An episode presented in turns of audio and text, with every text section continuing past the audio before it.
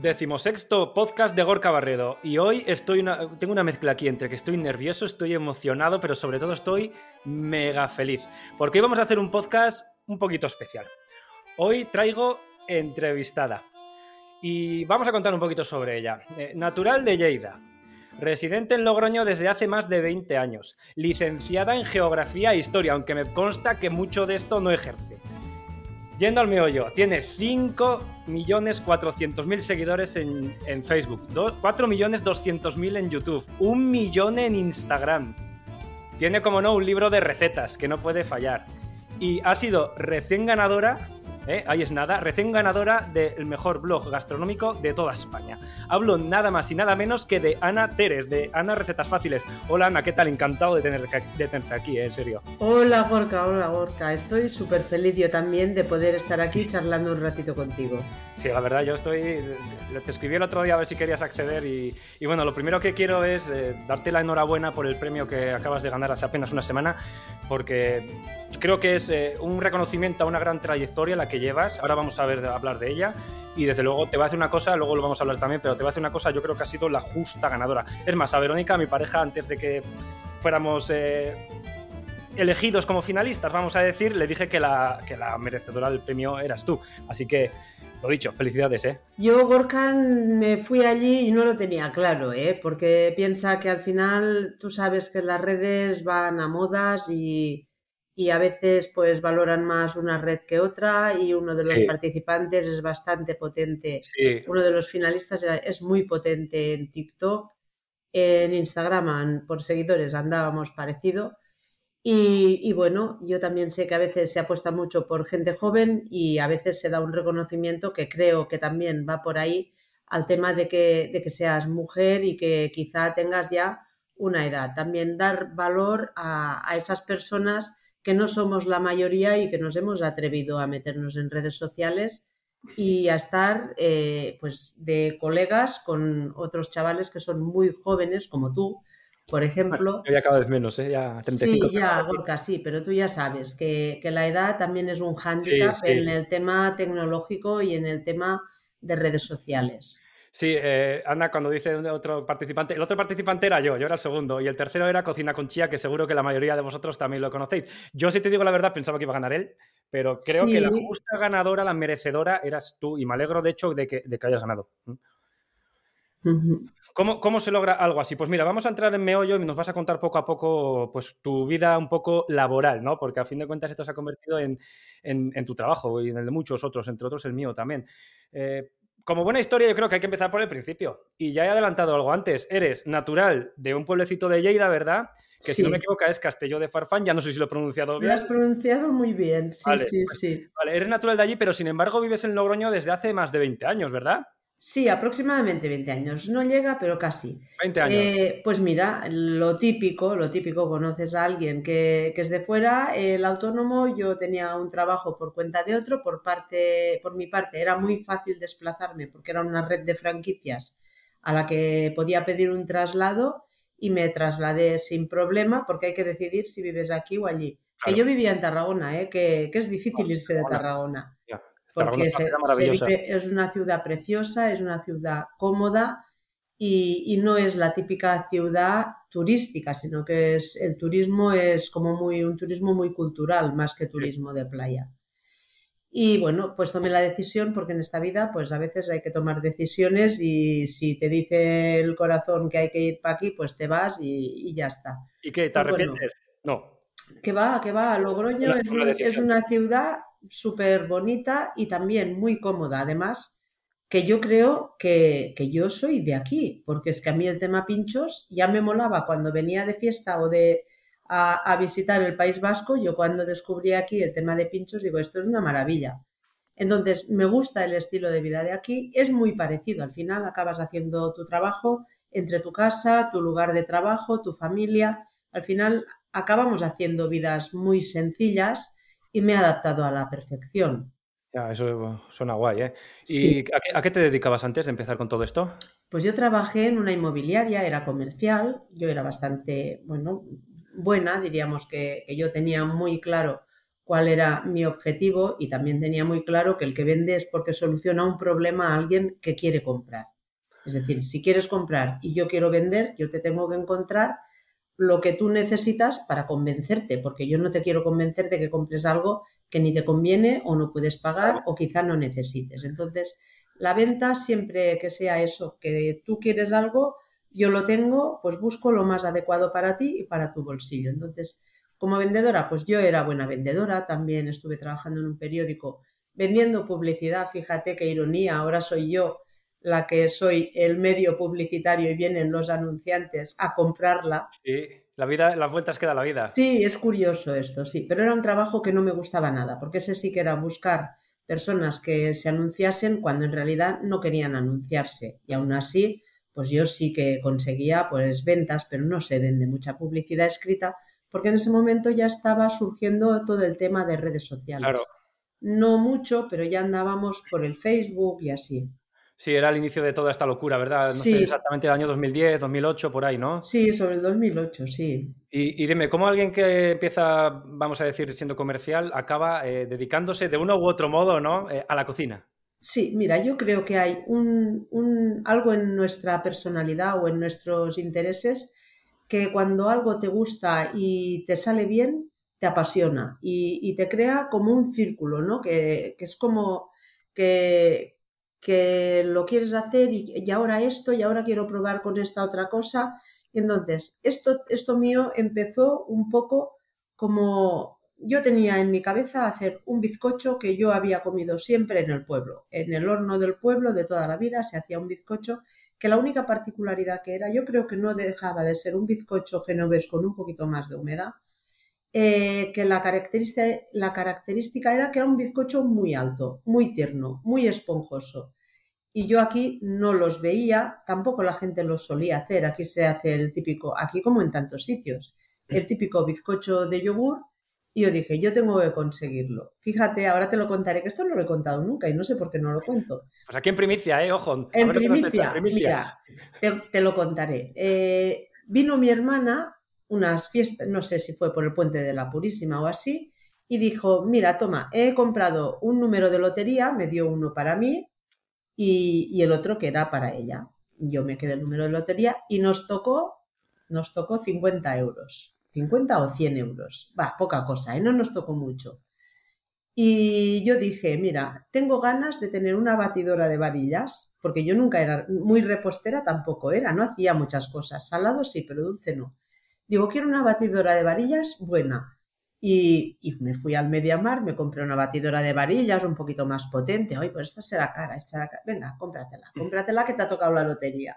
Y nada, la compré. Y con esa batidora yo pensaba que era la batidora la que hacía las cosas. Y entonces yo allí probando, probando, conseguí un bizcocho aceptable después de muchas pruebas y muchos errores, porque me di cuenta de que en Internet había muchas recetas, pero tú también ya lo sabes esto, las recetas que se publican no las hace quien las publica, sino que hay gente que tira de banco de imágenes Sí. espectaculares, Sí. coge una receta de un libro o se la inventa y luego la publica. La publica y lo que salga. Claro, la sabe posicionar y ahí te la encuentras y tú vas toda ilusionada a hacer la receta y nada tiene que ver con lo que has visto en, ese, en esa página web.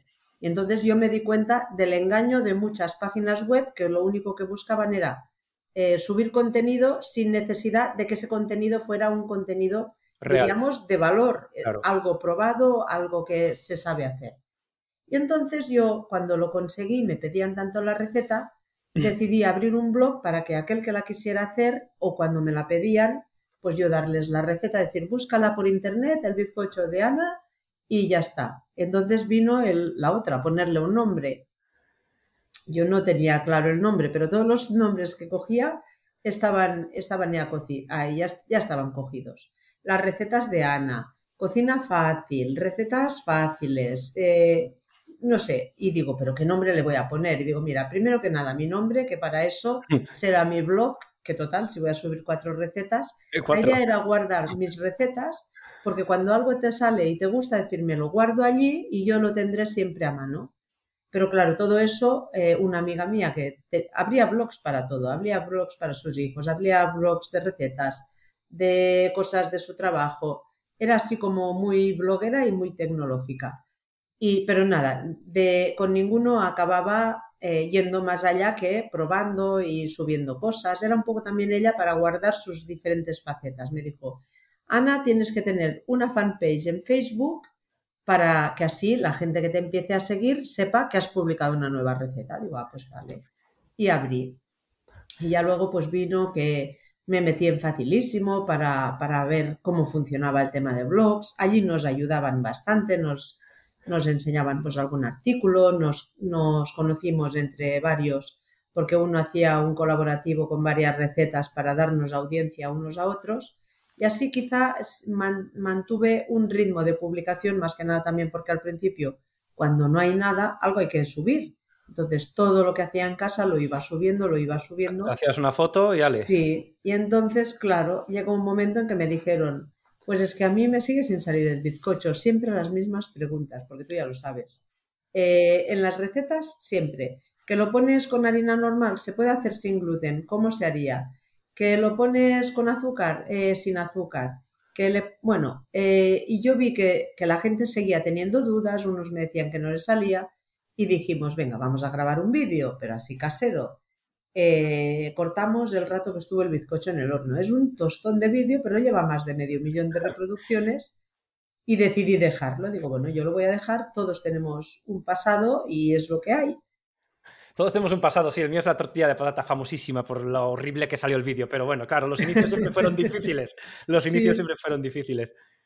Sí, sí, sí. Este, este, bizcocho no será. Tienes un, bizcocho, un vídeo de un bizcocho famosísimo que tiene casi 30 millones de reproducciones, ¿no será este? No, no es este. Eh, este vino después, a raíz de este y de otros que fui subiendo, se me seguían repitiendo siempre las mismas preguntas. Siempre. Se me baja eh, la forma del molde, si tengo Thermomix, si lo hago a mano. Y entonces decidí hacer un vídeo reuniendo todas esas preguntas y buscando todas las soluciones. Y fue un vídeo que me costó pues una tarde entera grabarlo, ¿eh? pero bueno, yo iba grabando pasito a pasito. Empecé hablando de las batidoras que se pueden usar, las que yo consideraba más adecuadas y las que podían servirnos, pero que quizá no nos darían el resultado tan óptimo.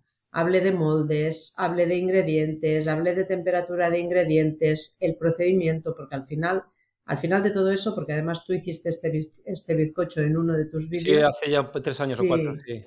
Que lo tienes en tu libro, luego hablaremos de él. Sí, en el, procedimiento, en el procedimiento estaba el truco de todo lo demás. Si tenemos una, una receta equilibrada en ingredientes, es decir, la receta sale porque el grado de humedad, la cantidad de huevos, la harina, la cantidad de levadura, todo está correcto, es el procedimiento el que te ayudará a que todo eso suba un poquito más de nivel. Y luego ya sabes, como siempre, la temperatura del horno que tiene que ser la adecuada para que no se te cierre demasiado al principio y luego tengas que ver grietas y que vaya subiendo poquito a poco y con el tiempo necesario y con conocerle el punto de cocción. Entonces en ese vídeo yo hablé de todos los puntos que a mí se me ocurrían al pensar en las preguntas que me hacían, porque yo al principio respondía correos, pero los respondía que igual era, escribía una página. Y digo, yo no tengo ninguna, no puedo escribirles un correo personalizado a todos los que cometen fallos. Y decidí hacer este vídeo. Y lo curioso es que si había preguntas, las iba respondiendo yo en comentarios y, al final pues se creó una comunidad muy bonita alrededor de ese vídeo porque el que al que le salía venía y lo contaba. Otro decía, pues me ha fallado aquí. Le digo, pues vuelve a ver el vídeo porque en ese punto te lo cuento. y entonces había mucha interacción en este vídeo.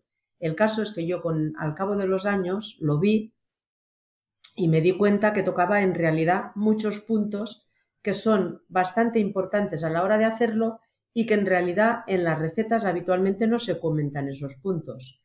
Y ahí yo creo que fue donde vi en, en el, en el centro de la diana por tocar tantos temas y que al el que ya ha fallado varias veces y oye algo distinto, se le despierta esa chispa y dice, claro, pues voy a probar con esto. Claro, no, es un vídeo que aporta mucho valor, es lo que pasa. Y claro, 30 millones de reproducciones, que se dice pronto. Yo no tengo ningún vídeo con 30 millones, para que te hagas una idea. El que más tiene creo que tiene 15 o por ahí. Pero mm. estamos hablando de que este tiene el doble, concretamente. Sí, sí, sí. y, es poco dinámico. Yo si ahora lo grabara este vídeo lo haría bastante más dinámico.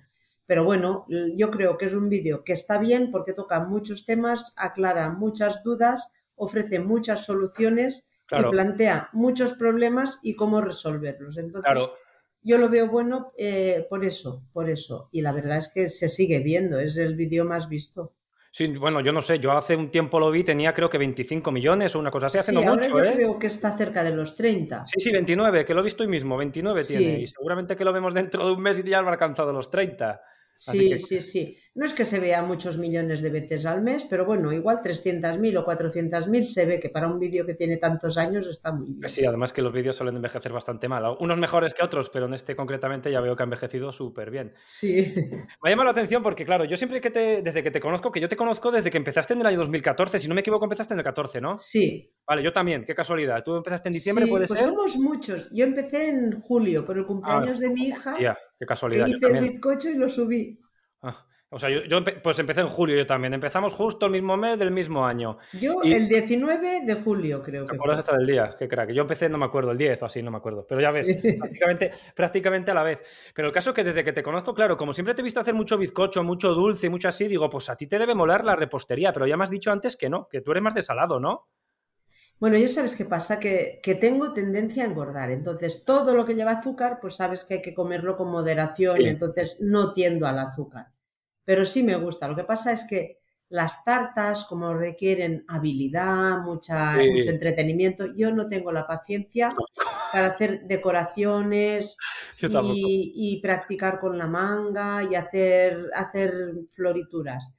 Y me parece precioso, pero yo, mm, cuando ya por fin me ha cuajado la tarta de queso, pues yo ya está, mermelada y fuera. Entonces, cuando hay gente que va un nivel más allá y entonces empieza la segunda parte del vídeo que es convertir eso en, una obra de arte. Yo por ahí no. Yo, por ejemplo, los buñuelos son tan bonitos y digo, los buñuelos me divierten, pero claro, es que tal como salen de la sartén ya están bonitos. Sí, claro, sí, sí, eso es lo bueno que tiene los buñuelos, además, que pueden ser también salados, ¿no? no pero vamos, eso es coger la cuchara, lo metes, los fríes y ya está, y como salen, que salen preciosos. pero a mí me funcionan mejor en el canal las recetas dulces que las saladas. Sí, yo creo que hay bueno, no, no te sé decir tampoco, no, no pondría mano en el fuego. Iba a decir que yo creo que hay cierta tendencia en el mundo de Internet más hacia lo dulce, pero hay que coger eso con muchas pinzas porque hay cosas dulces, muchas, muchas, que no funcionan. Y como bien has dicho tú antes, el azúcar con moderación y cada vez la gente está más concienciada con eso. Y muchas veces ya los postres y eso como que tiran para atrás, ¿no?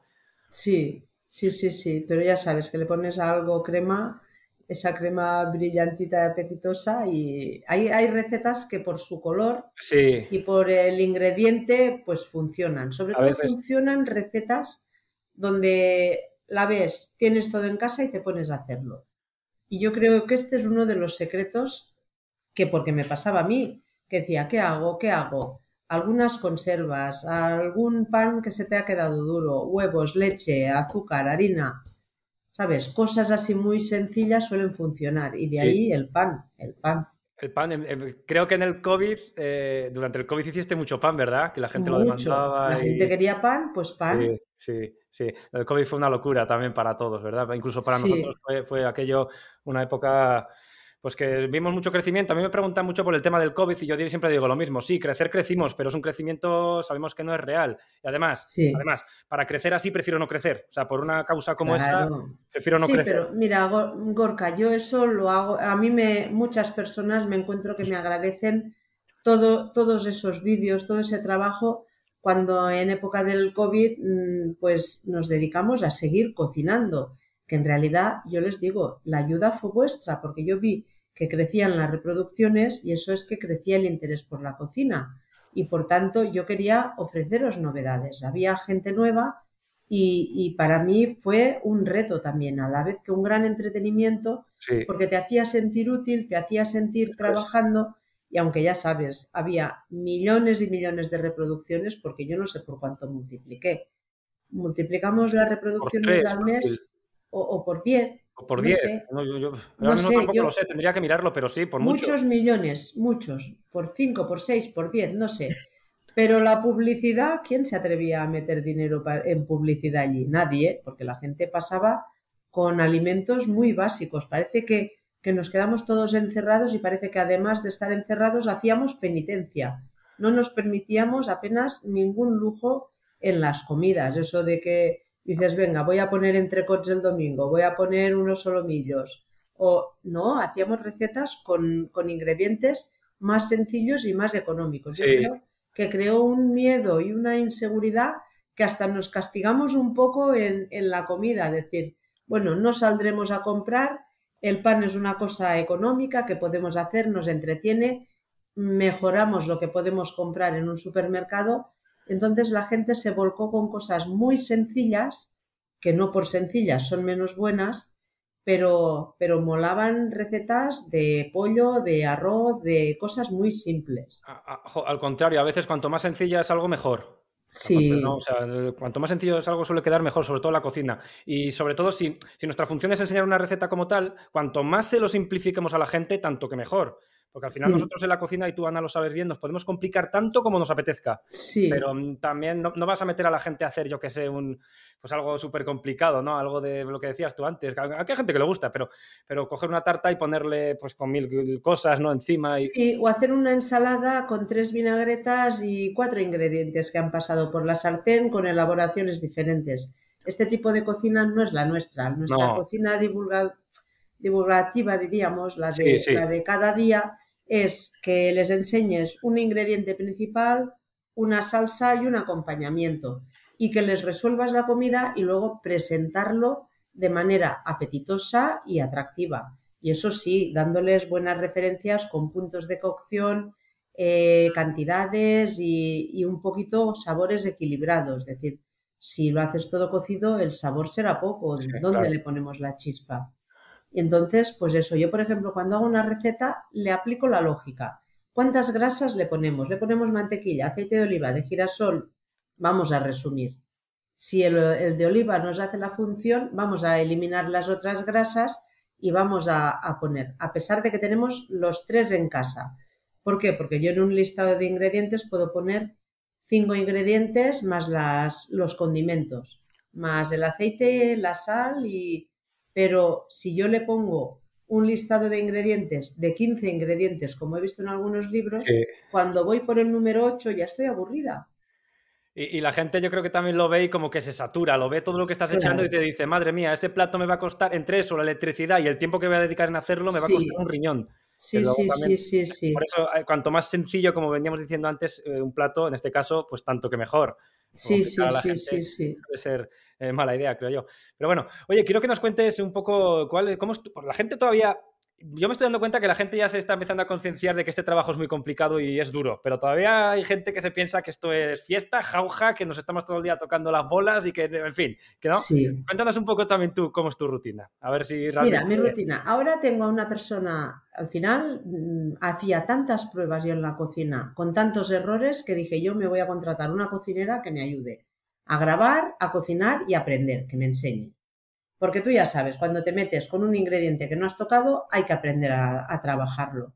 Por tanto, si, me, si, me, si contrato a una persona que ya viene enseñada porque domina la temática, pues vamos a, seguir con mi estilo, pero sabiendo de, cocina, por ejemplo. Eh, este invierno hice un cochinillo que no había hecho nunca ningún cochinillo. Consulté libros, vi tu vídeo, Gorka, muy buen vídeo.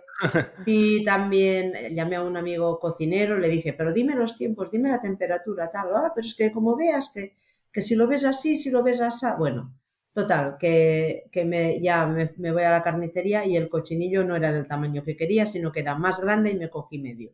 Bueno, el caso es que tengo esa persona que me ayuda, entonces por la mañana llegamos, programamos lo que se va a grabar. Ahora estamos muy volcados en el tema de vídeo corto de Instagram porque tenía la cuenta de Instagram muy estancada y me di cuenta de que el vídeo corto funcionaba muy bien a nivel de, difusión que estaba haciendo Instagram, mostrándolo a personas, claro, que no me están siguiendo, entonces aposté por un formato de vídeo así, a la vez que también subo algún otro tipo de publicaciones. Luego hablaremos de Instagram, ¿eh? porque yo creo que del, mundo gastronómico tú eres, estás por encima de todos. Luego hablaremos de Instagram. Bueno, hablamos, sí, sí, sí. pues, pues la rutina es esta, ver qué vamos a grabar, si nos falta algún ingrediente, como estamos en el centro y tenemos comercios cerca, pues vamos a buscar los ingredientes que nos faltan y pues programamos dos o tres vídeos cortos, a veces programamos vídeo de YouTube y ya está. Grabamos a la vez que yo voy subiendo todos mis archivos a, a la nube, porque ahora también tengo personas que editan y me ayudan con la edición del vídeo. Entonces yo subo ese, esos archivos y luego ya le toca hacer la foto, porque una cosa es preparar ingredientes, que me los prepara Erika, y por otra parte tenemos el hacer la receta, montar el móvil, que no se nos que no nos falte batería. Grabo con el móvil los reels porque me resulta más práctico por el tema de la, de la, de la orientación. Claro, es vertical, ¿no? Es vertical. La cámara sí que tengo un trípode que tiene una barra que se te pone en transversal, pero hay que hacer demasiado lío para grabar. Me resulta sencillo, me resulta cómodo, pues adelante. Y entonces ella me redacta la receta que estamos haciendo, que va a ser el texto que acompañará al vídeo de Instagram. Yo lo subo, ya empezamos a recoger, nos ponemos con la otra y así con todo. Es decir, planteamiento de la receta, qué vamos a hacer, cómo lo vamos a hacer, lo grabamos, una la escribe, la otra lo sube a la vez que hace la foto. Qué bueno. Y, y ya está, lo mandamos a edición y ya luego ya nos llega, pues al día siguiente normalmente nos llegan los vídeos ya editados. Qué bueno, o sea, tienes una cocinera que te ayuda ahí con la cámara, ¿no? Y te ayuda sí, también sí, me le, da el botón de encender, apagar y luego es crítica, es crítica y necesitamos gente crítica, decir, lo has hecho bien, lo has hecho mal, o ya vale, a ver cómo lo ves. Y un poco tú sabes la soledad de grabar solo. Tú, has, tú como todo el mundo, grababas solo, te tenías que colocar la cámara, te tenías que preparar ingredientes y a veces dices, en este punto le echo ya el vino o espero un poco más y que alguien te diga, no, no, échale, ahora, ahora, ¿sabes? Esta seguridad que cuando uno está solo empieza a dudar, a dudar de todo. Sí, ¿Por sí. qué? Porque hay una cámara grabando y enfocando y lo que tú no ves, la persona que lo reciba quizá lo vea y lo que queremos es hacerlo lo mejor que sepamos hacerlo. Y entonces, a, a, ti y a todos, yo creo que nos surgen las dudas cuando lo tenemos que enseñar como un tutorial. Sí, sobre entonces, todo que, que, que, es un rollo, ¿verdad? No es solamente cocinarlo, cocinar en tu cocina, es que si la cámara, que si la, que si sí. la iluminación, que si las sombras, que o sea, tienes que estar pendiente tú solo o tú sola a mil cosas Sí. Y al final, yo muchas veces suelo decir que cuando estoy grabando, digo, hago de todo menos cocinar. Sobre todo antes claro. cuando estaba más solo. Y eso, claro, que te genera muchas dudas porque tu cabeza está mil, está mil cosas. Y eso, claro, sí. genera mucha inseguridad. Sí, y además es que cuando tú cocinas sin cámaras, estás muy relajado y claro. no pasa nada. Y si lo haces de más, pues aprendes. Si lo haces de menos, también aprendes. Pero si lo haces mal en el vídeo, repites, ¿sabes? Es que ahí está la diferencia. Porque yo, por ejemplo, he visto, yo he hecho una receta, la prueba me ha salido bien porque luego están los días de pruebas.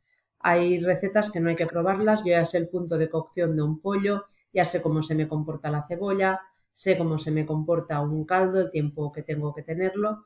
Pero, por ejemplo, hago una receta de un bizcocho con harina de... Hoy, por ejemplo, he subido la tarta de Santiago. Eh, con harina de almendra yo no sé si el molde que estoy utilizando es el adecuado por el grosor que va a tener al final y luego el punto de dorado. Y, y yo grabé el vídeo, se había probado la receta, había quedado genial y cuando meto la receta al horno resulta que lo tenía en precalentar cuando lo tenía que tener arriba y abajo y en precalentar eso va como una bala quemado. Y digo, pues nada, lo vuelves a hacer, ¿sabes? Si lo haces para casa, te comes ese y ya está. Pero si lo haces para vídeo, tienes que repetir la parte donde lo metes en el horno porque te has equivocado tú al no ajustar esa temperatura y sale mal. También hay gente que lo saca, ¿eh? Tal como salga, lo saca. Pero yo digo, a mí me cuesta menos emplear una hora en repetir, que entonces ya repites sin cámaras, que sacar algo que está mal, que sé que no va a funcionar, que na nadie se va a enamorar de esa receta. No, y encima tu propia reputación queda en entredicho. Es, decir, ¿pero qué nos has enseñado aquí? ¿Y tú te haces llamar cocinera? ¿No? Entonces, claro, sí. Sí. Sí, Esto es como, yo creo que como cualquier trabajo debería ser. Si eres un poco profesional, lo mimas, lo cuidas y si te sale mal, Sí. lo vuelves a hacer y fuera. ¿Cuál es el problema? Pues que como todo el mundo andamos de tiempo fatal y volver a repetir eso nos supone un perjuicio importante, pero, Claro. pero hay que hacerlo, ¿no? Pero, pero para subir algo que está mal, Sí. no estamos para enseñar. Si vamos a enseñar algo que esté mínimamente bien. Sí, sí, sí, y no. si no está bien, no lo enseñes porque es que nadie, nadie le interesa aprender a hacer eso. Es, es mejor, es mejor directamente, si no se repite, directamente no subirlo, yo creo. Directamente ni lo subes, te haces otra receta y ya está otro día, ¿no? Pero yo creo que es mejor no Y subirlo porque recetas que te, la- te aventuras pensando que saldrán de una manera y luego no tiene nada que ver. Y dices, pues eso no. Eh, la base de coliflor para la pizza. Yo la he hecho y para mí, para mí, yo no sé dónde está el secreto porque eso salió fatal. Sí, yo me imagino, yo no lo he probado a hacer, pero me imagino que eso compacto, compacto que digamos no debe quedar, ¿no? Precisamente. Claro, tienes que quitarle mucha agua para conseguir que te quede crujiente. Entonces, tal como yo cogí una receta, la probé y digo, mira, si sale, y no salió, se me quedó toda la coliflor pegada allí, eso, eso, y digo, no, es que ni me la voy a comer, porque además es que no estaba, no estaba buena, estaba muy blanda, pegada al papel, ¿no? Claro, claro. Y, y el vídeo que hiciste, lo desechaste y ya la otra cosa, ¿no? Lo deseché, digo, cuando yo la pruebe y me salga bien, ya la haré, pero ahora, ahora, porque también le coges un poquito de paquete a las recetas que no, que no te salen bien. Claro, y sí. dices, yo lo he hecho todo como he visto y no me ha salido, pues ya probaré, pero es que hay tantas cosas. Eso, eso, eh, sí, es verdad, tantas cosas para hacer. Y eso también me ha pasado a mí, aquello de que haces algo, no te sale bien, dices, esto no lo pienso subir. Pero ¿qué pasa? Dices, pues lo vuelvo a repetir. No, a veces hasta meses, porque dices, es como que te- a menos a mí me pasa, ¿no? Me satura un poco la cabeza y digo, no lo quiero volver a intentar porque tengo la sensación de que ya me va a quedar mal. Precisamente quizás hablando de esa inseguridad que hablabas antes, ¿no? Dices, tengo la Mm. sensación de que me va a quedar mal, así que mira, paso, voy a otra cosa y, y Santas Pascual. Sí, y luego siempre está pues que si, que si algo se te ha resistido, porque se te ha resistido, a ver, que nos pasa a todos, pues como que ya no te apetece, ya hay tantas cosas que te gustan y que, y que te salen bien que, que optas por eso. Sí, por, por pasar y hacer otra cosa, Sí, efectivamente. sí, sí, sí, sí, sí. Oye, Anda, y, y también eh, me ha llamado mucho la atención porque de estos de mm, youtubers o influencers o tal gastronómicos somos pocos, o sois pocos porque yo no lo hago, que haces mucho directo, ¿eh? Sí, mira, Mucho directo. Eso surgió a raíz de la pandemia. Mm, Ya te digo, volvimos a casa y en casa estábamos todos otra vez. Volvíamos a lo mismo. Y entonces yo le dije, le dije a Alfredo, yo no puedo crear tanto contenido como me gustaría. Pero me parece a mí que ahora que, que está la gente en casa podríamos aprovechar hacer directos, pero desde el móvil, sin, sin complicarnos, simplemente con el móvil. O sea, los haces con el móvil. No esos, los de casa Lo de los hacíamos sí, con sí. el móvil con un trípode, el móvil, y si había que acercar algo, como tenía Alfredo cerca, lo acercaba con el móvil y ya está. Y, lo hicimos un poco por, por entretener a la gente, por entretenernos nosotros, entretener a la gente y crear también un poco de fidelidad con todas esas nuevas personas que se iban sumando al canal, porque los canales crecieron mucho todos. Y, y dimos ese entretenimiento.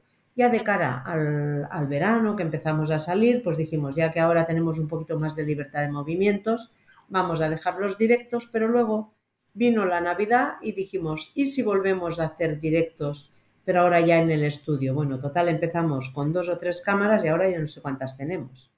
Has perdido Porque- la cuenta ya de las cámaras. Sí, todas las que tenemos las coloca Alfredo. Tenemos webcams, tenemos la cámara de fotos, tenemos dos videocámaras y todo está por aquí.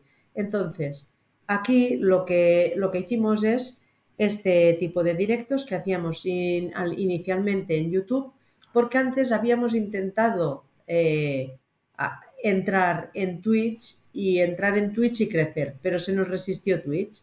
Hicimos seis meses de directos en Twitch dos recetas a la semana y las recetas duraban entre hora y hora y media y vimos que conseguimos 500 seguidores a pesar de los millones de seguidores que teníamos en Facebook y que intentábamos llevarnos Sí. a Twitch, nos dimos cuenta que Twitch no era nuestro medio.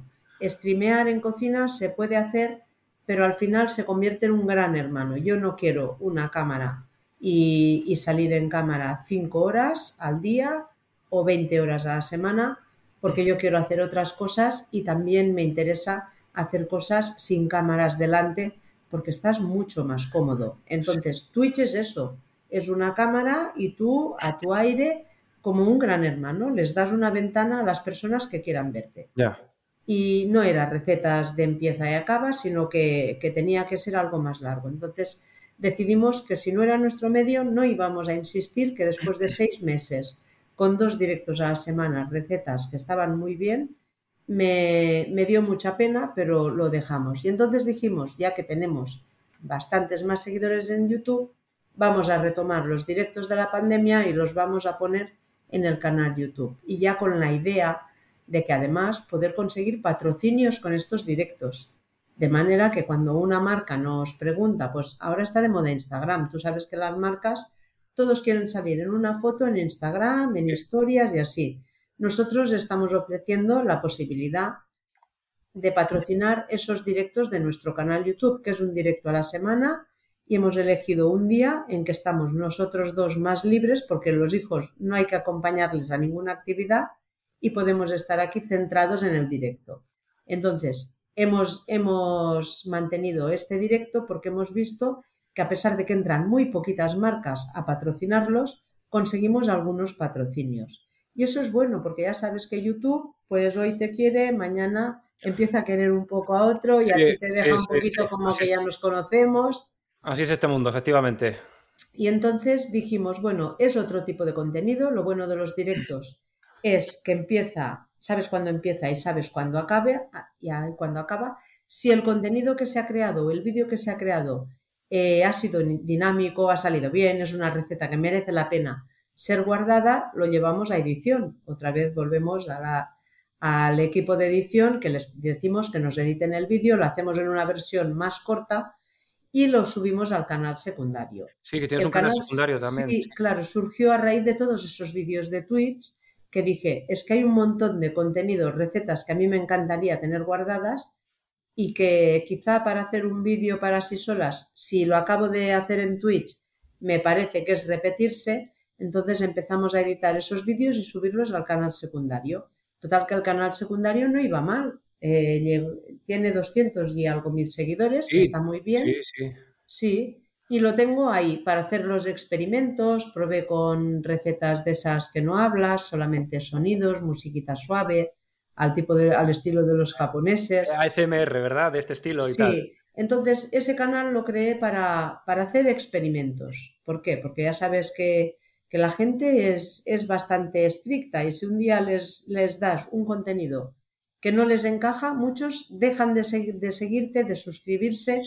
Y entonces, pues tú también sabes que al final la autoridad que tenemos en redes nos, las da, nos la da el número de seguidores que tenemos en nuestras cuentas y canales. Entonces, un canal de pruebas y de experimentos me pareció algo que podía estar bien, además de que yo veía canales que tenían muy poquitos seguidores y tenían vídeos que se llegaban a ver millones de veces. Digo, quizá si el canal es más pequeño, YouTube le pueda dar alguna oportunidad más. Y fue como un experimento, ¿sabes? Que, tienes que hacer pruebas y ya al final no te da pereza ni crear canales ni nada. Intenté lo del inglés, intenté lo del inglés. Tienes, sí, verdad que tienes un canal de inglés también, ¿verdad? Sí, pero nada, que tengo tres vídeos. Tienes tres vídeos solo. Sí. En el canal secundario sí que tienes algún, creo, ¿eh? que no lo he mirado, pero sí que tienes algún vídeo que tiene millones de reproducciones, ¿verdad? Sí, pues esto es de ASMR. Yo vi que hice uno que hice una tortilla de calabacín, la enrollé con queso dentro y la corté. y ya está. Es muy sencillita. Pero claro, el hecho de presentar los ingredientes y la receta a muchos ya les da la idea de qué es lo que van a ver. Y en ese, como yo no hablo, no presento los ingredientes, sino que voy directa a cocinar, la gente hasta, hasta el final no sabe qué es lo que va a ver. Entonces se quedan. Y ahí estuvo un parte del truquillo del éxito de ese vídeo.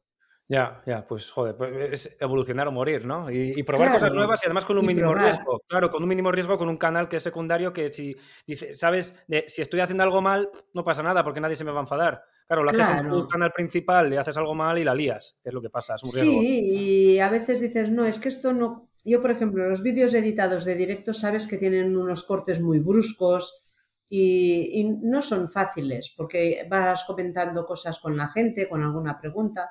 Entonces, ese vídeo son vídeos que, se resumen de los directos y como eso se sube, se sube sin, sin decir que es un vídeo normal. Pero bueno, son recetas que salen bien y yo creo que vale la pena que se guarden y que, y que, y que se queden en un formato más reducido. Ya, ya, qué guay.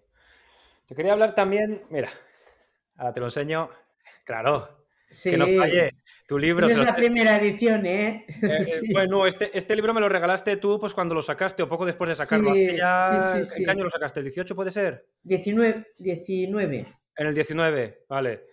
Pues también te quería, porque claro, esto le estoy enseñando ahora el libro a través de la webcam, porque claro, yo estoy en Vitoria, Ana está en Logroño, pero, pero nos estamos viendo a través de la webcam y se está, sonriendo. A ver, eh, esto no tiene nada que ver con los vídeos, claro, esto es otro rollo, eso es recetas, eso es cocina, pero no es lo mismo hacer un vídeo que escribir un... sí. Entonces, yo, ¿qué te motivó a mm. decir, voy a escribir un libro de recetas? Cuéntanos. Pues mira, yo la ilusión del libro la tenemos todos pero lo que te falta es el tiempo, lo que te falta también es quizá creerte un poco que hay personas que estarán interesadas en lo que tú publiques. Y todo surgió a raíz de una entrevista. Eh, yo tenía millones, millones de compartidos en unos, en unos álbumes de Facebook. Y le llamó la atención a un periodista del país y, me, y publicó un artículo. Yo cuando vi que me llamaban del país para, para hacerme una entrevista para un artículo, yo pensé, porque tú ya sabes que a veces a, las personas que nos dedicamos a trabajar en redes sociales, YouTube, este, este mundo de, gente que no trabaja, que, dicen cuatro tonterías delante de una cámara y tienen millones de reproducciones y, se forran, que, todo eso es mentira. Claro que es mentira. Entonces yo pensé que, que, la entrevista tendría un tono así, como de descrédito. Despectivo hacia ti, ya. Sí, y entonces yo dije, yo tengo mi trabajo, yo me lo curro tan bien como lo sé. Ahora aquí vendrá uno, y yo no sabía por qué me contactaba, ¿eh? Y, va a decir pues que alguien que, ha salido de, de, su casa resulta que tiene millones de reproducciones, que tiene millones de seguidores y como el desprestigio que se está haciendo a cualquier persona que tenga millones de seguidores, porque hay mucho, mucha, como mucho ataque y, en la tele tú lo habrás notado.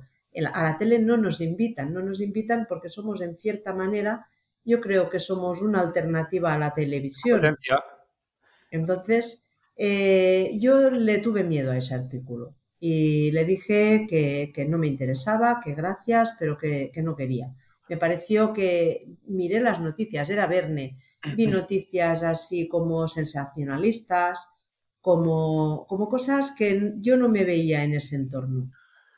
Y, ahí le dije que no y el chico a pesar de eso hizo un artículo, lo hizo muy correcto, muy correcto y con mucho cariño. Eso sí, dijo que me había negado a concederle una entrevista, como si fuera yo una estrella, y, lo sacó. Y el día que lo sacó empecé a ver gente que me empezaba a seguir en Instagram, gente, y, a raíz de ahí me, me llamaron de seis o siete editoriales yo me quedé alucinada porque yo no lo esperaba. Qué bueno. Y, yo me esperé, digo, bueno, yo no conozco estas editoriales, digo, yo me espero a ver, a ver si un día me decido. Y fueron tantas las que llamaron en cuestión de un mes y me llamó Planeta. Y Planeta, pues me dejé llevar por, por, la marca. Por sí, grande, es grande. Es una editorial potente. Y elegí Planeta y bien, bien, me publicaron el libro y tal pero da tanto trabajo, necesité ayuda, necesité ayuda para seguir manteniendo el ritmo de publicación de, mis contenidos en YouTube, en mi blog, en todas partes.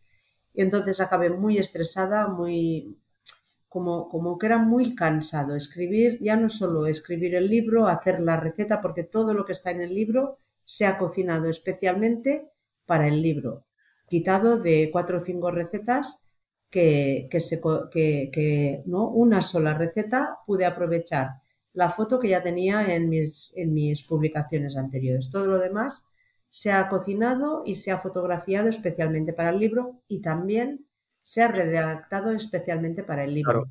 Porque uno de los requisitos me dijeron en la editorial, dice, nos tenemos que centrar a dónde vamos. Entonces me dijeron, vemos que por tu estilo de cocina, por tu estilo de comunicación y por las recetas que haces, sería muy bonito hacer recetas en máximo tres pasos. Es decir, eh, tú puedes agruparlos como quieras, pero que no sea hacer una cosa, ahora otra, ahora otra, ahora volvemos al principio. Que sea entonces me dijeron, eh, resumirlas en tres pasos. Eso tuvo un trabajo de síntesis tremendo tremendo, pero muy bueno porque no parece complicado. Yo qué sé, tú puedes decir, coloca aceite en una sartén y llévala al fuego y caliéntala tal, tal, tal. Y yo ya voy directamente. A fuego medio cocina la cebolla durante cinco minutos, por ejemplo. Y entonces, eso para mí, para mí fue descubrir otro vocabulario, otra manera de comunicarme. Y me pareció muy interesante y además es lo que hace que parezca mucho más sencillo, porque en lugar de ponérselo en tres frases, a veces un complemento te engloba todo lo que sería esa primera frase que es echa aceite en la sartén, enciende el fuego, ponlo en tal número. Entonces, el mérito de este libro que muchos lo han criticado, porque yo miro los comentarios en Amazon, y muchos lo han criticado porque es un libro simple, demasiado simple. Y yo cuando leo demasiado simple digo, lo hemos conseguido. Un libro que a pesar de tener recetas que te puede servir para una Navidad, te, puede servir para un domingo, para organizar un congelador, parecen simples. Y digo, pues logrado, ¿sabes? Que no me lo tomo como una, como una crítica, sino que me lo tomo que la persona que lo ha recibido no le ha visto el trabajo y es lo que nos interesa, que el trabajo no se vea. Sí, que... lejos, de parecer una crítica, al contrario, es como objetivo logrado, es justo lo que buscaba, que pareciera simple, pero sobre todo el contenido redactado, no las recetas como tal. Sí, sí, sí, sí, sí. Sí, y dicho eso, bueno, yo estoy mirando algunos comentarios de algunas opiniones de Amazon, como dices, y es verdad que algunas te lo tachan como de simple, es verdad, pero hay que decir que la mayoría de las opiniones son maravillosas. De hecho, el libro tiene un cuatro y medio sobre cinco de opiniones o algo así, o más. Sí, sí, sí, no, no, la verdad es que bien. Yo cuando leí la primera opinión, demasiado simple, recetas de toda la vida. Encima la primera. Que es la de las primeras, de las primeras, de las diez primeras. Ya. Y, yo primero me, dolió, me dolió porque, jolín, es que un libro cuesta tanto sacarlo. Y después reflexionando, digo, bueno, a ver, tú has pretendido fotos que sean apetitosas. Conseguido, porque decían las imágenes son muy bonitas, las fotos están muy bien. Fotos son preciosas, ¿Las, has hecho tú, personalmente? Sí, sí, sí, las hice todas yo. No, las puedo enseñar en el podcast, evidentemente, pero son, son preciosas. ¿eh? Sí, porque además elegí un estilo en el que no hubiera solo el plato, sino que intenté poner un poquito de decoración, ya que Mi, formato, mi formato habitual es el horizontal y me encontraba con, tener que llenar un espacio en vertical. Y ahí otro reto, porque cambia mucho. Y, y, bueno, y pues ya te digo, eso al principio sí me dolió un poco, pero luego vas reflexionando y también hay que hacer autocrítica y hay que saber aceptar lo que quizá has hecho mal o lo que quizá has hecho bien. Y por ejemplo, yo a la hora de elegir las recetas, me planteé un espacio de entrantes, primeros, segundos, es decir, que podamos tener un poco de todos, todo tipo de ingredientes, legumbre, verdura, arroz, pastas, sopas, cremas. Entonces, plantearme recetas variadas, recetas para alguien que quiere tener un archivo de recetas que le valgan para bastantes ocasiones y, y que además toquemos todos los ámbitos, con también el valor añadido de que si tú, por ejemplo, haces una pasta tal como yo hago un arroz, tendrás unos fideos a la marinera que te quedarán muy bien. Puedes sustituir la pasta por arroz o incluso por garbanzos. ¿Por qué? Porque combinando recetas básicas y cambiando el ingrediente principal, cambias completamente la receta y das muchas ideas. Claro, no, es, no solamente dar una receta como tal para seguir al pie de la letra, sino más que eso es también dar como pequeñas ideas para que la gente juegue y si, oye, si no tengo este ingrediente, pues puedo añadir este otro y también queda bien, ¿no? Sí, sí, sí. Además, como las recetas fueron tan sintetizadas, lo que me, dieron, me dieron pie a poderle poner un comentario o un truco. Y allí yo me pasé un par de horas escribiendo los trucos, yo miraba mi receta y digo, claro, pues les pongo esto pues oye, si no tienes arroz, pruébalo con pasta y verás qué rico te queda. Sí, todas Si te sobra, congélalo de esta manera. Todas las recetas al final tienen como un tip, ¿no? Un truco que tú añades ahí. Un guiño, un guiño, sí. Sí. Y bueno, ¿qué? No sé si te animarías. ¿Te, animas ¿Te animarías si tocas a escribir un segundo o no? Yo me animaría a escribir un segundo porque sé que muchos lo esperan, me lo han pedido mucho. Tengo varias editoriales interesadas, pero yo creo que lo que necesito ahora es el, tiempo para escribir. Incluso ahora lo que estoy haciendo, ya sabes que estoy subiendo un vídeo de estos cortitos a Instagram, eh, me planteo que si yo subo un vídeo al día, a final de año tengo 365 vídeos. Entonces, esa es otra de las opciones que me planteo. Reunir en un libro, porque ya sabes que Instagram Hoy se muestra y al cabo de un mes esa receta se ha ido tan abajo que no la ve nadie. Sí, sí, sí, es un contenido viral que muere pronto. Claro. Una de las ideas es esa, eh, el, que esas recetas dejarlas vivas eh, reuniéndolas en un libro, pero no lo tengo todavía ni estructurado ni ¿eh? nada. Sí, lo tengo en el aire, sí. También aquí a lo mejor en primicia, lo has dicho. Sí, sí, sí, sí. No, esas esas cosas que te rondan por la cabeza y te rondan tantas cosas que no sabes al final las que acaban saliendo, pero sí, sí yo creo que saldrá un nuevo libro. Oye, explica a nuestros oyentes, si desean adquirir tu libro, ¿cómo pueden hacerlo? Pues mira, yo si viven en España les recomiendo que vayan a la librería, a la librería y si no lo tienen, que lo pidan porque se lo van a traer. Es un libro que se encuentra fácilmente. La editorial es Planeta, es otra editorial dentro del grupo Planeta, que es eh, editorial MR y, bueno, se encuentra muy fácil. Tú le dices al librero el libro de Ana Recetas Fáciles de Planeta y ellos ya saben a quién lo tienen que pedir. Que no vives, que, te resulta incómodo desplazarte, siempre tienes las librerías online. Tienes el corte inglés, tienes Amazon, Casa del Libro, FNAC. Y si vives en el extranjero, pues yo te recomiendo bien que te compres la versión digital o, o bien que lo compres a la Casa del Libro que sé que lo manda al extranjero. Amazon se ve que no lo manda por ahí de todas partes. Pero yo apoyo a que sea el librero el que venda el libro. Vale, es, un libro que se encuentra súper fácil, ¿verdad? En cualquier librería y si no lo tiene, lo encargan y lo, te lo dan, lo traen sin más. Sí, sí, sí. Vale. Y bueno, ahora, eh, esta, esta me parece interesante. ¿Eh? Ahora ya nos metemos aquí Instagram, que ya te había dicho antes que íbamos a hablar de Instagram. Es que, mira, yo alucino contigo en Instagram, ¿eh? porque, perdona por la expresión, pero es que es tal cual. Yo creo que en Instagram eres la puta ama. O sea, todo lo que tocas ahí, todo lo que tocas ahí lo, conviertes en oro. La gente está súper volcada contigo, con lo que les comunicas, con lo que les muestras. Tienes mogollón de engagement. Que bueno, si alguien no sabe lo que es el engagement que nos esté escuchando, simplemente que interactúa muchísimo la gente con, con el Instagram de Ana.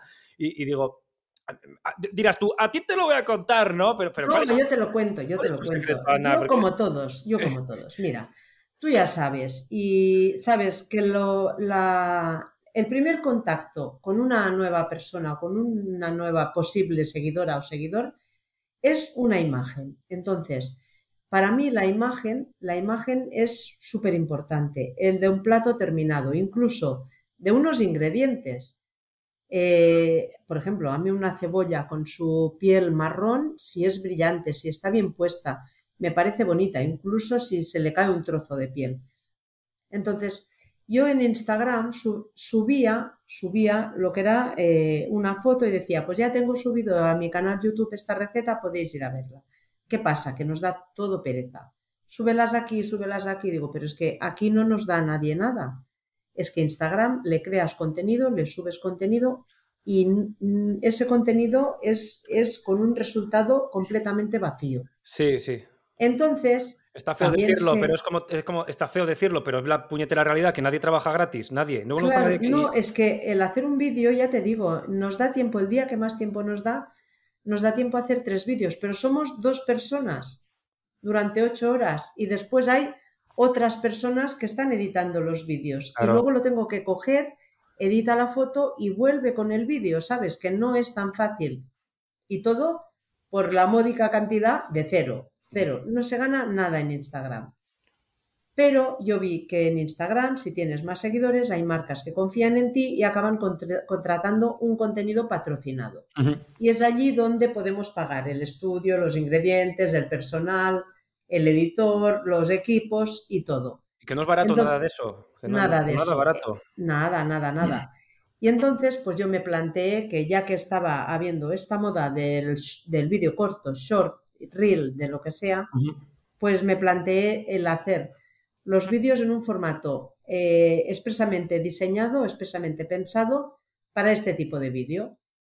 Y ya te digo, de ganar no se gana nada, pero eso te trae personas porque intento hacer recetas, pues como siempre hago yo en mi estilo, y entonces eso trae seguidores. Los seguidores llaman a las marcas y las marcas acaban queriendo hacer un sorteo porque están todos como locos con los sorteos. Los sorteos tienen la ventaja de que en, el momento en que pones un premio atractivo, los seguidores quieren participar y hay obligación de seguir a la marca patrocinadora y a mí.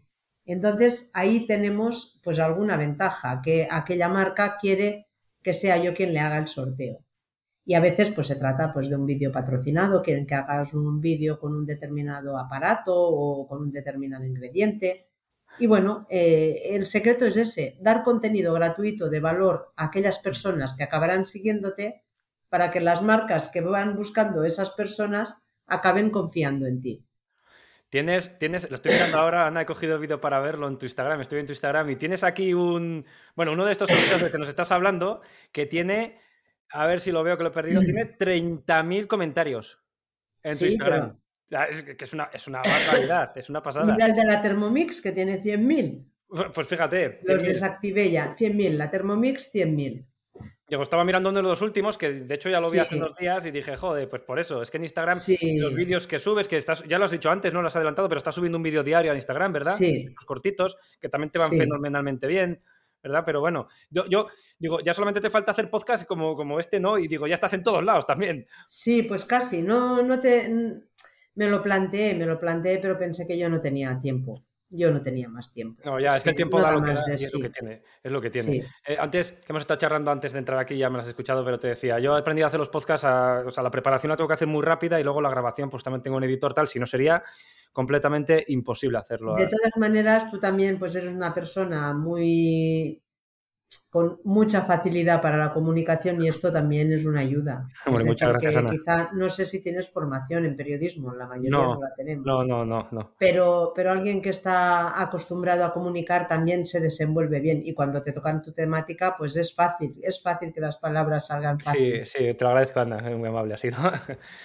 bueno, pues nada, oye, te quería preguntar también, seguro que la gente te reconoce mogollón de la calle, ¿no?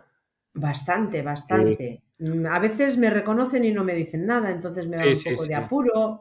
Pero sí, se me acercan personas muchas veces. Sí, sí, además es que es bonito. Sí, es bonito, ¿verdad? ¿Y qué, qué tal lo llevas? Ya me has dicho es bonito, bien, fenomenal, ¿no? Bien, lo llevo bien, sí, sí, sí, sí. Y, y no solo tú, ¿qué tal lo lleva tu familia también eso? Porque estarán, ¿no? Estarán como una nube también, me imagino. Sí, pero ¿sabes qué pasa? Pues como, a ti, que al final eh, te ves todos los días, te ves en casa. Ellos saben que esto es un trabajo y lo ven como un trabajo por las horas que te ocupa y por todo lo que no se ve, todo lo que no se ve en, mis publicaciones de mis redes, ellos sí que lo ven y lo perciben. Entonces, ellos lo llevan bien. Sí que a veces dicen, mira, es, esa persona te está mirando. Esa persona te ha reconocido porque les está mirando el móvil, porque te reconocen y ¿qué hacen? Sí, mira, el móvil... te buscan, te buscan y te comparan a ver si eres tú. Es, ella, es, pero es Ana, a ver, a ver si es verdad. Es la leche. Sí, sí, sí. No, es bonito. sí. Y a mí me llama... Mira, eh, claro, tú tienes dos hijos, ¿verdad? Sí. ¿Cuántos añitos tienen? Pues la mayor tiene 16 y el niño tiene 13. 16 y 13, bueno, ya son casi dos hombrecitos, ¿no? Pero yo te lo digo porque también los chavalitos de 16 años, lo típico, ya seguro que te lo sabes, eh, les preguntan, hmm. ¿qué quieres ser tú de mayor? Te dicen, youtuber, youtuber. Claro, sí. los hijos dicen, no, no, es que la youtuber es mi madre. Es curioso, ¿no? No, no, no, mi hijo quiere ser youtuber. Y le dijo, dice, es que yo quiero un canal, quiero un canal. Digo, te lo creo, sin problema. Claro, y te enseño. Un canal al que yo estoy suscrita con todas las notificaciones, por si se le ocurre hacer un directo yo estoy allí alerta. Y a él le mola jugar. Antes jugaba al Fortnite, ahora no sé a qué juega, pero jugaba al Fortnite y decía que quería hacer directos. Tú haz directos y le creamos el canal y le ayudamos a crearlo y lo hizo. Pero se dio cuenta, se dio cuenta de que tener seguidores cuesta mucho. Decía, hazme un poco de spam tú en tus redes. Digo, pero mis seguidores no les va lo que tú haces, les va la cocina. Claro. Y entonces yo se lo dejé crear para que él, si realmente le gustaba y le apetecía hacerlo, lo pudiera hacer crecer y si no le dejaba salir a él físicamente, pero hablar y hablar con los amigos, sí, le decíamos, cuidado con el vocabulario, no seáis brutos porque eso lo cortamos. Eso está muy bien además. Y le dejamos que, que, lo hiciera, que, que, hiciera directos con sus amigos y, y lo controlábamos nosotros con el móvil encendido cuando él hacía un directo pero se cansó. ¿Por qué? Porque no le subían los seguidores. Entonces, te ves que esto no es tan fácil, pero aún así no tienes la sensación de que te lo han negado. Yo, si, si quiere hacer algo, quiere hacer, por ejemplo, algún canal de manualidades, él hacerlo, grabar las manos, a mí no me importaría ayudarle, incluso ayudarle con la edición, pero no les va. Ellos les va el éxito, el que tengan 500 tíos conectados en un directo pero eso hay que ganárselo y hay que currar mucho. Y no es nada fácil, que ya lo has dicho, pero es que hay que recalcarlo porque no es nada fácil, es súper complicado. Claro, la gente, sobre todo los chavales a lo mejor más, pero se creen que eh, empezamos, grabamos y al día siguiente ya con los bolsillos llenos de dólares, ¿no? Y tengo millones de seguidores y eso se gana y es muy complicado. Es difícil porque además incluso tú, que parece que cuando hablas lo cuentas como si lo contaras a toda prisa a alguien que pasa por ahí y digo, esto es un guion, esto es un guion que el tío se lo ha currado y además no te equivoques al, al, recitarlo, porque si te equivocas, repites. ¿Sabes? que, yo al final veo que cada uno acabamos teniendo nuestro estilo y que, y que detrás de cada estilo hay su dificultad. Porque tú quizá no tienes la dificultad de grabar a la vez que hablas, pero tienes la dificultad de concentrar esas imágenes que expliquen eh, lo que tú quieres contar y además que tu voz no se alargue más que esas imágenes, coordinarlo, ajustarlo y luego no te, no te, no te atropelles. Porque esa es otra, y a la velocidad que hablas tú, ojo. Sí, sí. Eh, ¿Sabes lo que me pasa a mí? Que quiero explicar muchas cosas en muy poco tiempo, mi cerebro funciona muy rápido y como que no, sí me da tiempo, pero sí lo explico así, ¿no? Si no, fíjate la velocidad que hablo todo lo que cuento y los vídeos algunos alargan a 10 minutos, sí, sí, sí, sí, sí. Luego la radio, pero cuando estoy en la radio igual, solo tenemos 10, 12 minutos, hay que explicar mil cosas y tiene que ser ahí, porque si no... Sí, sí, sí, sí, sí. No, yo, una de mis cosas que me dicen es que explicas con tanta calma y yo pienso, es que no me da tanto de sí mi, mi, mi ritmo de hablar, porque yo no hablo deprisa y entonces cuando cuento algo, estoy grabando un vídeo, basta que esté grabando un paso a paso para que no me salga a hablar más rápido. De todas maneras, claro, eh, lo bueno, que también lo, has dicho hace nada, un minuto, es eso, que no, es no hay un único método para que algo funcione. Utilizando diferentes métodos, algo puede funcionar igualmente y, es igual de válido, igual de bueno y la gente lo, lo quiere más, vamos a decirlo así, aunque siempre va a haber alguien que te va a decir tal, ¿no? Eso es evidente, siempre va a haber haters, ya sabes. Pero, sí, pero bueno, los haters, yo creo que en nuestro caso, los haters que hay son personas que, que en lugar de darse cuenta de que en la vida cuando buscas lo positivo y, admiras o agradeces lo positivo que te regala otra persona, solo le buscas los fallos, al final para mí es una persona pues que yo sé lo que me ha costado, yo sé si lo he hecho bien, si no lo he hecho bien y me lo dicen 50, al final sé que no lo he hecho bien. Y a veces también lo digo. ¿Y, ¿y por qué lo haces así si antes decías? Digo, porque yo también aprendo. Claro. A ver, eso está claro, pero son todos los oficios debe ser así. Lo que yo diga hoy me, reservo el derecho de cambiarlo el día de mañana. ¿Por qué? ¿Porque soy un veleta? No, joder, pues porque el día de mañana sabe más que hoy. Y puedo estar equivocado. Eh, hoy puedo estar equivocado. Claro, y además puedes aprender. Ya te digo, que hay personas que, buscan eh, fallos en los demás para buscar sus, sus, propios aciertos, cuando en realidad, si tú vives buscando fallos, es, es posiblemente en ti mismo solo reconozcas fallos. Entonces, una actitud positiva frente a quien te regala contenido me parece que, también es una actitud positiva hasta, hasta, la propia persona. Y bueno, pues me da bastante pena las personas que solo ven fallos. Afortunadamente, y eso es verdad, Ana, claro, es que estamos hablando de que tenemos los dos millones de seguidores en nuestras redes y claro, alguno tiene que haber, pero afortunadamente son una amplísima minoría. Eso es lo bueno. Claro, siempre tiene que haber alguien, pero claro. Y luego, luego también, yo siempre lo digo, si alguien eh, viene con faltas de respeto, faltas de respeto, es decir, bueno, que digo, no son las maneras. Tenemos una herramienta súper práctica, que es bloquear que esa persona ya no tenga voz en ese canal. Sí, pues ya está, porque tanta mañanas nadie, nadie queremos, ¿verdad? claro, decir, bueno, es que lo haces, es que esto, tal, tal, tal. Digo, pues si es que si yo le hago un favor, en el momento en que deja de verme, seguro que estará más tranquilo. Tendrá la ocupación de buscar a otro, a otro, para provocarle otro bloqueo. Y no, bueno, que no, yo los haters considero que no tengo, no tengo. Pues mejor, si no tienes mejor. si alguno habrá, pero bueno. Pero es inevitable. Es que si no tuvieras haters, malo, te quiero decir. hater, no tiene el que no le sigue nadie. Pero si no tuvieras, tú tienes, ya lo hemos dicho antes, en, en YouTube ha superado ya ampliamente los 4 millones alguno tiene que haber, entre tantos es lógico. Sí. Yo pienso que hay, que hay muchas personas que así como unos agradecen la compañía que les das y, les da igual ver vídeos de cocina como ver vídeos, yo qué sé, de lo que ha hecho la princesa, ¿no? Es decir, vídeos que les entretengan. La cocina no es solo para cocinar es otro entretenimiento. ¿eh? Hay gente que ve vídeos porque le gusta ver vídeos. Ve vídeos de cocina y luego no cocinan. Hay muchos. Sí, yo. ¿Les gusta? Tú los haces más bien. Sí, por eso. Pero yo, por ejemplo, veo un vídeo de cocina de algo que me gusta porque es bonito ver cosas diferentes y luego igual me inspira para algo o no me inspira para nada, pero me entretiene también. Bueno, y ya para ir terminando, Ana, eh, ya lo hemos adelantado antes también, hace apenas 10 días, ¿no? Que el día fue el día de Internet, el 17 fue. El 17, el martes. Vale, pues no hace ni 10 días, hace menos. Pues eso, que fuiste ganadora, para mí justa ganadora. Los finalistas fuimos, bueno, evidentemente tú, la candidata eras tú, la ganadora, luego eh, Cocina con Chía y un servidor, ¿no? Gorka Barredo con que iba a la cocina. Y yo creo que la justa ganadora fuiste tú. Así que lo primero, ante todo, darte la enhorabuena. Verónica lo sabe. Verónica le dije, si esto es justo, la que debería ganar es Ana. Y Verónica que está ahí. Muchas gracias. no, es que es verdad, porque, en fin, yo veo tu trayectoria y digo, deberías. No, pero yo, yo digo, jo, que está Gorka, nueve millones y pico en Facebook. Digo, madre mía, empezamos a sumar. Ya, en Facebook sí. Pero claro, con lo que haces tú en Instagram, con el engagement que tienes en Instagram, que es maravilloso y con todo, digo, la, yo no me lo merezco, no, menos no más que tú. bueno, yo creo que el, que es estar nominado ya sin presentarte a un premio. Que estés nominado me parece maravilloso. Ya me parece bonito el reconocimiento de que te nominen. Yo con estar entre los tres primeros ya me di con un canto los dientes. Mm. O sea, ya estuve súper contento. De decir, cuando me dijiste que no ibas, digo, uy, qué pena que no lo voy a ver. Pero digo, bueno, igual, igual quieren que estemos presentes.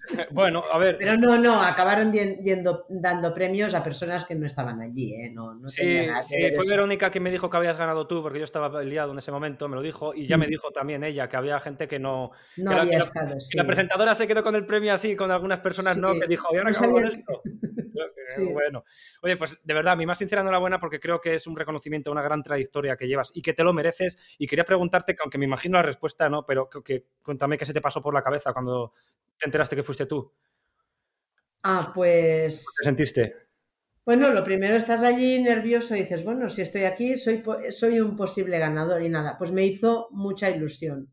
Y me siento mal por una cosa, porque yo tenía que haberos agradecido a vosotros vuestra labor, porque la labor que hacíais o que hacéis los, los otros finalistas del premio, pues es una labor pues que, está muy bien. Pero claro, yo me emocioné y pensé, yo tengo que dar gracias a mis seguidores, a mi familia. y ahí me quedé y digo, me cachis. Y ahí estuvo acertado el niño, un niño que le dieron el premio a mí que él tuve, y dijo que en primer lugar quería felicitar a los otros finalistas por no sé qué, que el chaval lo llevaba impecable. Y yo cuando lo oí digo, me caches la mar, a ti se te ha olvidado. Pero no es que se me olvidara, yo era consciente de que, de que allí había mucho nivel por el número de seguidores que teníamos todos. Pero yo me emocioné con agradecer a la familia y a mis seguidores. Y ya está. A la familia sobre todo, que con los pobrecitos, con lo que han tenido que vivir y todo, sí, esto al final es, joder, es duro y a veces tienen que aguantar también. Que... Así que ahora que tengo la ocasión, pues también te felicito por esa nominación y por llegar a ser finalista, porque la verdad yo creo que, que había más, ¿eh? había más gente también que se lo ocurra mucho pero bueno, que todos los que estábamos teníamos mucha actividad en redes sociales. Sí, lo que pasa que solamente, pues eh, ya lo hablamos tú y yo, me acuerdo por WhatsApp, pero que campeón solo puede haber uno. Y para mí, mm. insisto, la justa campeona. Así Muchas que nada, gracias. Muchas gracias a ti, Ana.